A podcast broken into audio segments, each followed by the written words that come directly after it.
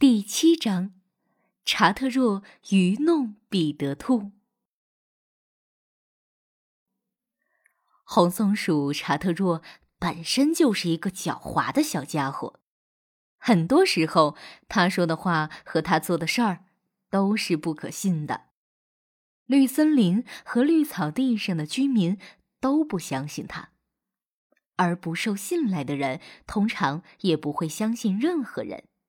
查特若就是这样，他从来不相信别人，而且总是很多疑。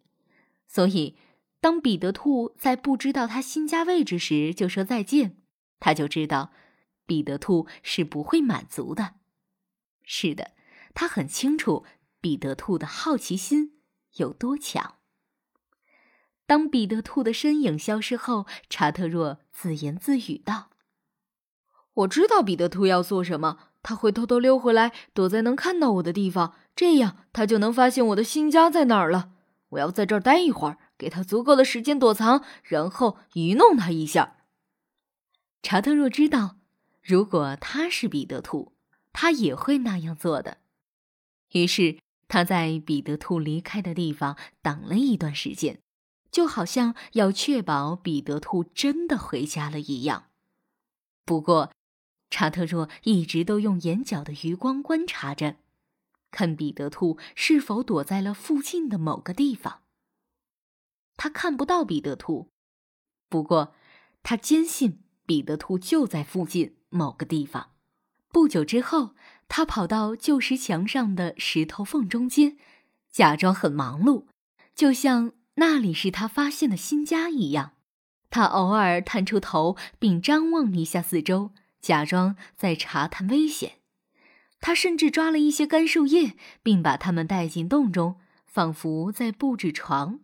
从头到尾，虽然他并没有看到彼得兔的踪迹，不过他坚信彼得兔正在盯着他。当他累了的时候，一个新想法突然闪现在他的小脑袋里。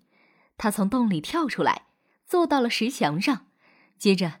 他大声地说了几句话，那是一些让彼得兔耳朵发烫的话。他是故意说给彼得兔听的，但他在说话时，就好像他真的相信彼得兔没有在附近偷看似的，并且为此感到很欣慰。说完那些话后，他再次没了踪影，让彼得兔有时间离开。这一次。查特若躲在一个彼得兔看不到的地方，在那里他能从两个方向看到旧石墙。所以，当他看到彼得兔从藏身的灌木丛里爬出来，向老荆棘地溜走时，他知道这次彼得兔是彻底离开了。想到自己愚弄了彼得兔，查特若忍不住大笑起来。他都想亲自拍拍自己的后背，称赞自己是何等聪明了。他咯咯的笑着说道：“一个人要足够聪明，才能保守住一个秘密。”那天下午，彼得兔在老荆棘地若有所思的坐着，感觉十分惭愧。一想到自己偷看了查特若的新家，辜负了查特若对自己的信任，他的耳朵就忍不住发烫。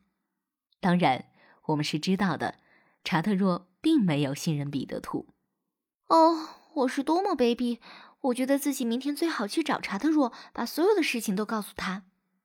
最后，彼得兔自言自语道：“决定要这么做之后，他感觉好多了。其实，他一直都未曾发现查特若的新家。要知道，查特若并没有打算住在旧石墙的洞中。”而是决定要住在一棵老苹果树上，那里有啄木鸟德鲁莫留下的老房子。